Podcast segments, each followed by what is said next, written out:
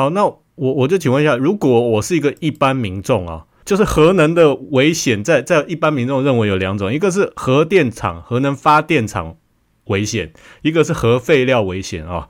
那如果是以一个一般民众，我是我问这个问题比较民众了，乡民的问题，我是住在核电厂附近比较危险，还是住在核废料厂附近比较危险？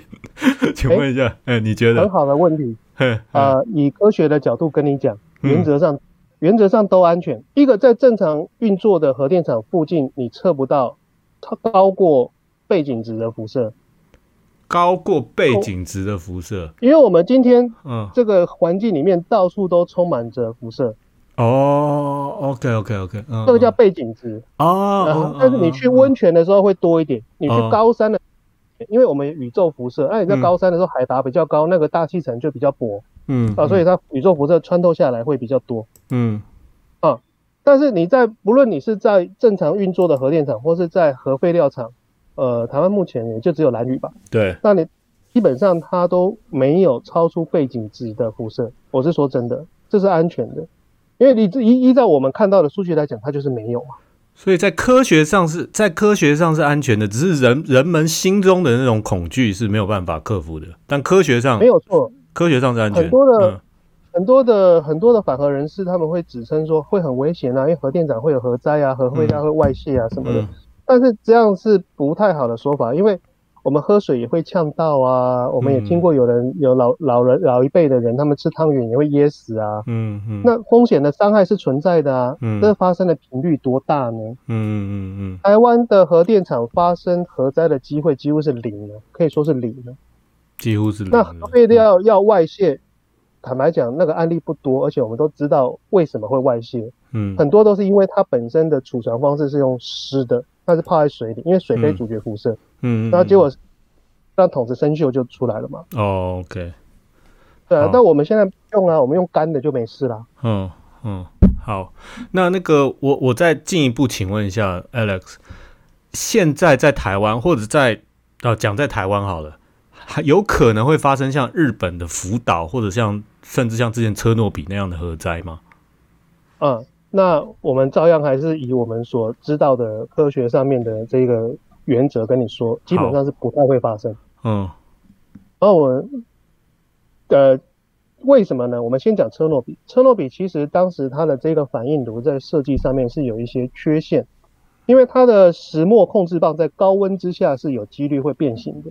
嗯，那我们知道说工业上这种比较大的这个 scale 比较大的规模要出事情的话，你就是温度一高，然后它就很难受控制。对，车诺比当时的问题就是他在操作的人没有发现到它的冷却系统是失灵的。哦。然后又提升了，又又觉得哎，怎么功率拉不上来？哦。它是散热散不够吗？然后最后它就导致失控，因为温度。一直拼命提升功率，然后温度上升，然后控制棒变形，没有办法再降速了。嗯，也就是把刹车弄坏了。嗯，那当然就撞车啊。嗯，而这些设计在后续，他们这一系列的反应炉，他们在后续还有改进，安全性是有改进。那辅导嘞？那呃呃，刚才我讲完了车诺比，那我们台湾没有车诺比类型的反应炉。对对对，嗯，对，这就不用想了。嗯，我们不会发生车诺比。那辅导的话就是。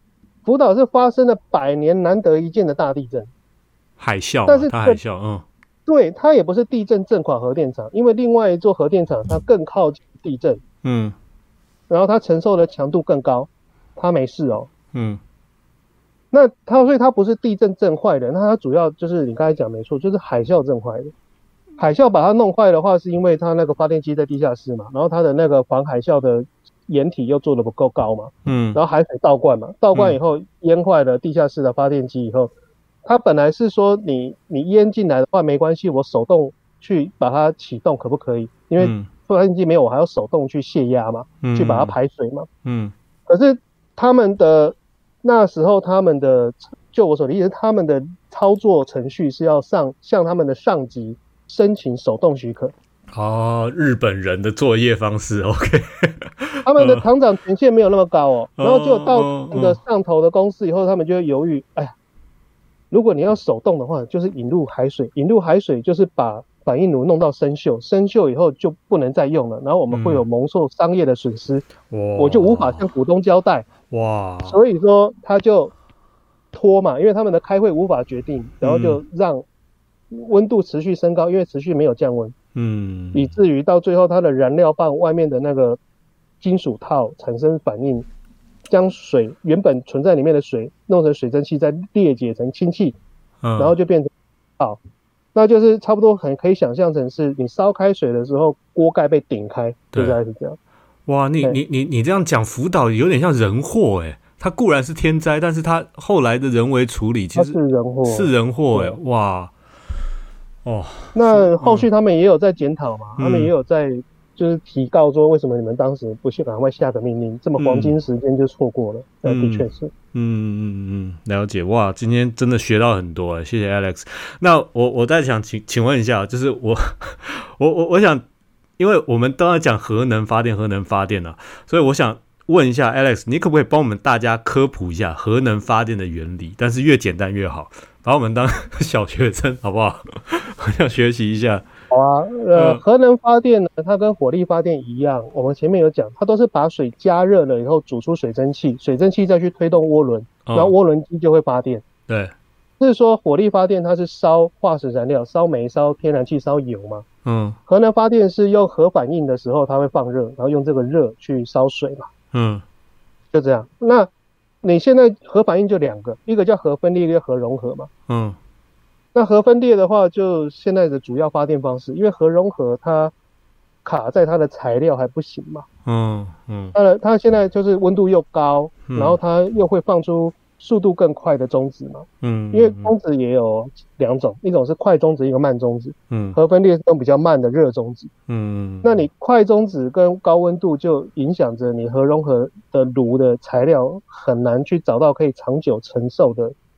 这种材料好，那如果你可以解决这个问题的话，你人造太阳就出来了，奥特曼就诞生了。哦，OK OK，好，就这么样。对对对对对，太太阳也是那种反应嘛，对不对？就是那种。是啊，人造太阳就出来了。对对对，OK OK OK。那中国大陆有在做了，他们他们其实也陆续都有一些进展了，我们有看到的，那是蛮厉害。对岸对岸有在做类似那种太阳的那种核反应的那种方式，是不是？有。就。就陆续都有发现，说是可以在很短的时间里面产生核融合，但是你目前都是要输入很大的电力，提供一个电磁场去让它停在空中。嗯，但是一下子就要关掉，因为没有办法，它没有办法承受那么那么久。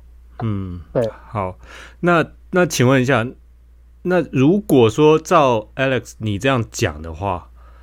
核电其实以以现今来讲，核核电核能发电是一个很成熟的技术。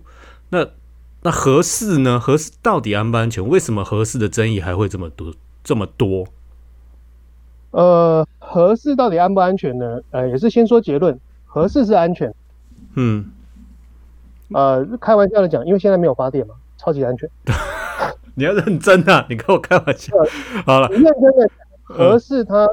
建造的时候，它通过了同材的认证，欧洲的认证，它又通过了你的压力测试。嗯，世界上没有多少核电厂这么费工了。那当然，后来大微主体压力测试是大家都做是没错。什么是微主体压力测试？就是刚才我们讲嘛，啊，福岛它其实是这所有的反应炉了，现在所有的核反应炉外面都有一个水泥的罩子，嗯，就叫微。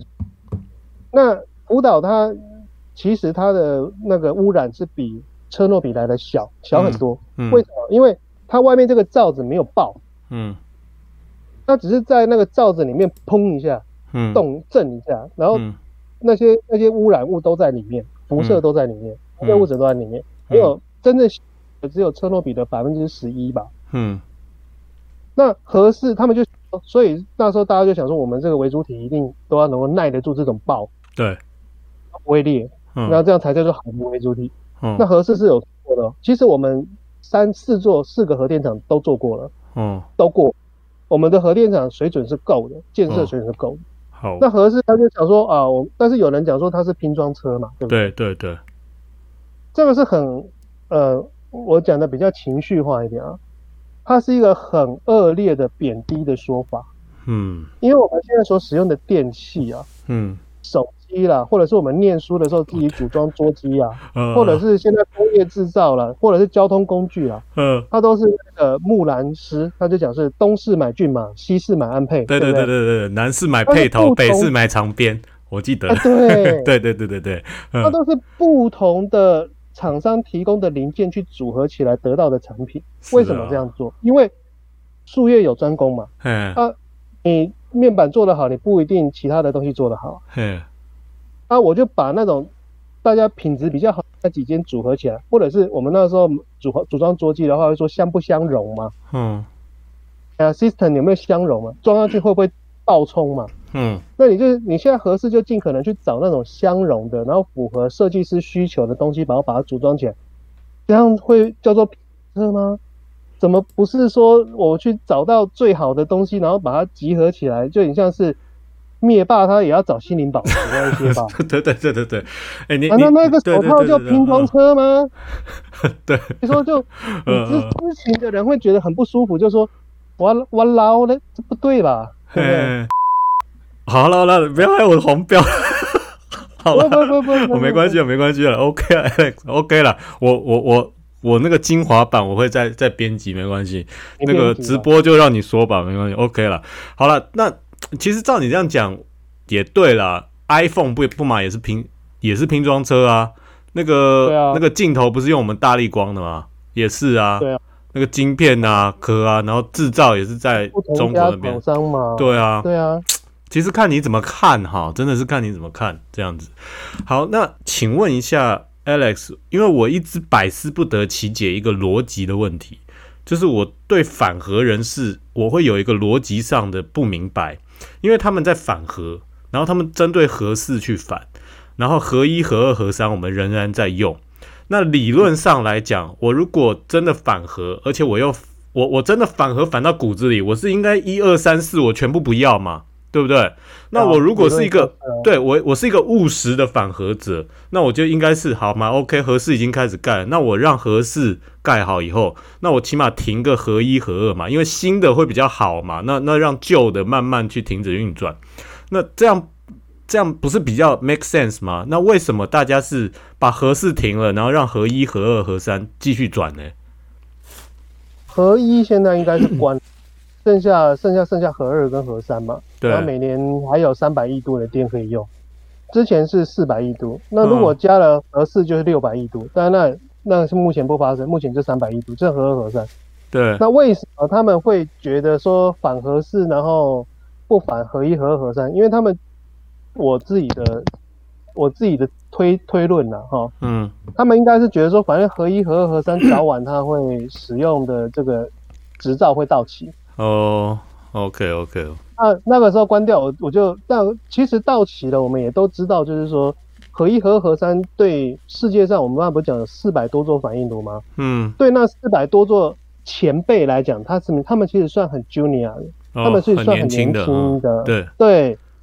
那其实美国啦，或者是英国啦、法国啊，他们一些核电机组啊，他们是有延役的，延长使用。嗯，当时为什么会说核电厂只能？发电四十年，那是因为被抗议的。嗯，因为核电厂理论上，他们当时虽然距离我们四五十年了，但是他们是在做核电的时候，他们是用最好的钢铁下去做的，最好的合金下去做的。嗯，当时最好的技术，他们那时候的目的是什么？我做一个反应炉用一百年。对，那个时候是我做一个东西用一百年啊。嗯。然后这样的方式去打造，所以它其实是 over design 的，几乎就是很壮的、很壮的东西。那所以他们就想说，那那那那是那时候的化石燃料啊，那石油石油商啊，或者是燃煤的商就会说，哇，你这样不行啊！嗯，你们这个东西做出来以后发电量又大，然后又可以用一百年，那我们混什么东西吃啊？嗯，所以他就固定它四十年这样哦。对他们说这个叫做托拉斯。嗯。了解了。能源业的托拉斯，你垄断了所有能。对。对，我说我反托拉斯法呀。嗯嗯所以你这个核电厂你不能够用那么久，你你要给人家喘一喘气啊。嗯。你是有只能用四十年，好不好？四十年，四十年到时候再说。好。好，所以他那个时候是有限制。嗯。那我们的我们的我们的现在和民进党其实他当然是希望一二三四都不要。对。但是他现在就二十年，我就是找一个民进党前党主席林英雄先生嘛，圣人先生来，对他反核反绝食抗议嘛，对啊，他绝食抗议，然后把核核四就掐掐掐掉了，他就是燃料棒不给你进去嘛。所以他们他们不只是反核四，他们是一二三都反，只是一二三四一二三四都反，还要一次力道那么大，嗯。但是这样逻辑很怪诶，那我如果是反的话，我就干脆把合适盖好了以后，然后一二三慢慢停，然后再慢慢停到四嘛。没有，他们现在的说法就是说，他们完全都不要核能，因为他们那时候的梦想，嗯，就是要用百分之百的其他能源，嗯，都好了，好。他们其实是不好了，好了，我知道了，不要用核能，好，好，对，那那我现在请问一下。一个很对民进党很残酷的问题，虽然我们都知道答案，但是我希望你能够给我们一个更专业的解解答哦。请问一下，二零二五飞核家家园有可能吗？哦，呃，一样先说结论哈，嗯，啊，做不到。对，我对，那是是怎么样？差差多远？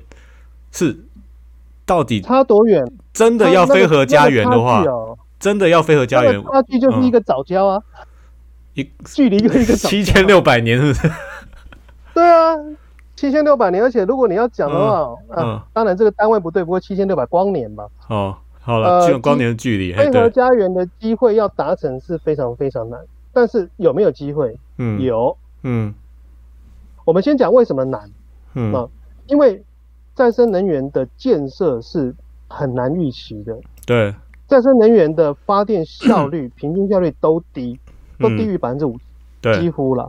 在台湾呢，你看到了，你离岸风电说它好，但是它也有不发电的时候。对，再生能源你啊，那个太阳能，你说它容易做，呃，它也就是做到后面发现也会危害生态。嗯嗯。那做到后面发现，二零二零年在太阳能板的建设的速度比二零一九年慢哦。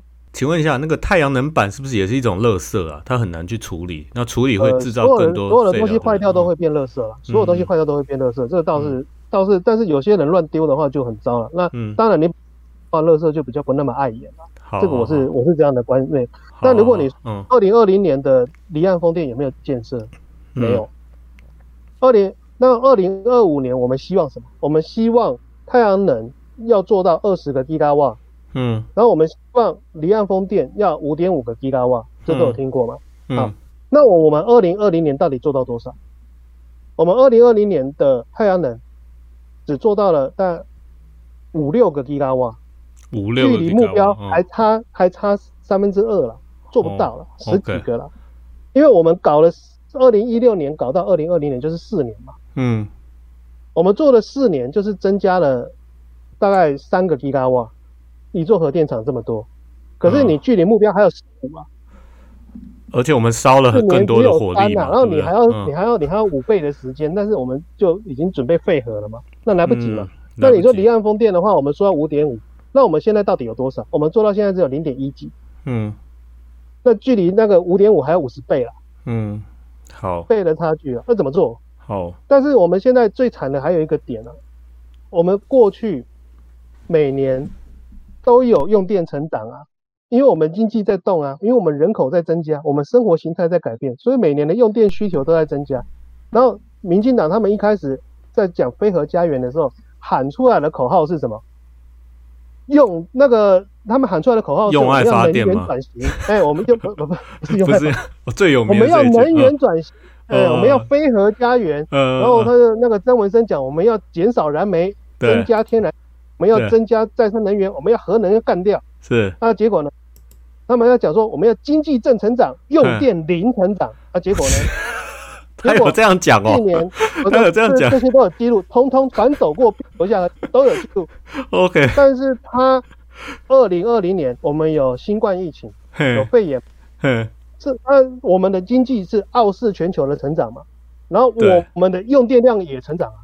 正成长，用电量更高啊。那用电量一直成长的状况之下，你又把核能发电关掉，那你再生能源又上不来，那你中间就是有一个发电的大的漏洞。对，差不多多少？五百亿度。嗯。那我们的天然气现在啊，哈，有两个接收站。嗯。在南部，那两个接收站现在能够烧出来，二零二零年就烧了一千亿度的天然气，也就一座接收站，大的接收站一座要五百亿度。那么我们现在要盖这一个三阶，对，就是因为我们接下来还要另外一个五百亿度，因为我们刚才讲嘛，你每年都用电成长，是啊是啊，到二零二五的时候又关掉了三百亿度的核能嘛，对，那所以说你每年五十亿度，五四年不就两百亿度，那再加上三百亿度就五百了，所以你又还会再一个五百。好了，我我你那个五百的空洞就是这样了。我我整理一下了，基本上二零二五飞核家园是不可能达到，是因为他当初在设计的时候，他也没有去估算，就是我们我们大家的用电量会一支一支一直往上走。那而且算，但是他的算法是嗯自己骗自己的算法，因为一直有好几个老师在看到政府提出来的数据的时候，都跟他劝，你这样子的估算有一点夸张，嗯。像他们那个时候的估算是说什么？我们每年的水力发电都会满载。对。什么？那结果我们就讲了，去年我一开始讲，去年就剩一半嘛。对。因为你没有办法估到天下不下雨啊，先生。那那种那种能源，水力发电、风力跟太阳能是不稳定能源嘛？对不对？他没有办法，对啊，他没有办法去这样估的啦。我知道。那好啊，说他们当时就为了跟老师们斗嘴，然后他们就讲什么？我们要做储能装置啊，我们要做电池啊。嗯，澳洲南澳那个时候不是曾经有一次大跳电，然后结果用电池救回来吗？其实不是电池救回来了，因为那电池不到一秒就干了。那他们就说我们要做很多电池，我们就可以把呃多余的发存到电池里面去，这样我们就够电用。问题来了，电池本来是没有电的，那你说多余的发电，就跟你讲没有电，没有没有发电量不够了，哪里来多余的发电？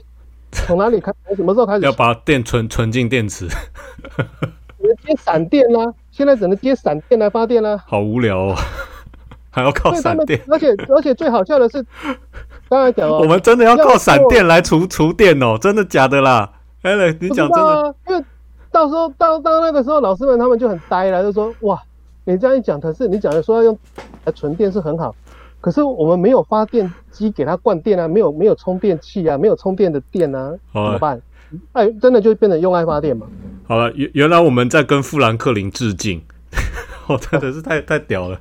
好了好了，好，那那个 Alex，我们我们讲讲完那个电的部分，我现在想要跟你讲一下，就是比较战略需求的部分啊。就是我我想请问一下，如果以我们目前的这个能源，以我们台湾目前能源的这个发电的组成比例啊。你你刚刚说百分之八十几是火力发电嘛？那那这个核能发电只剩百分之十三，对不对？然后还有还有那个再生能源这样。好，以我们目前的这个发电的那个组成的这个这个结构来讲，如果两岸开战了，如果两岸可以开战，中国大陆这边对台湾采取一个封锁的一个方方法，就他他等于对我们整个封锁起来了。那在这个情况下，台湾用电的方面，台湾可以撑多久？如果台湾被封锁了，用电可以撑多久？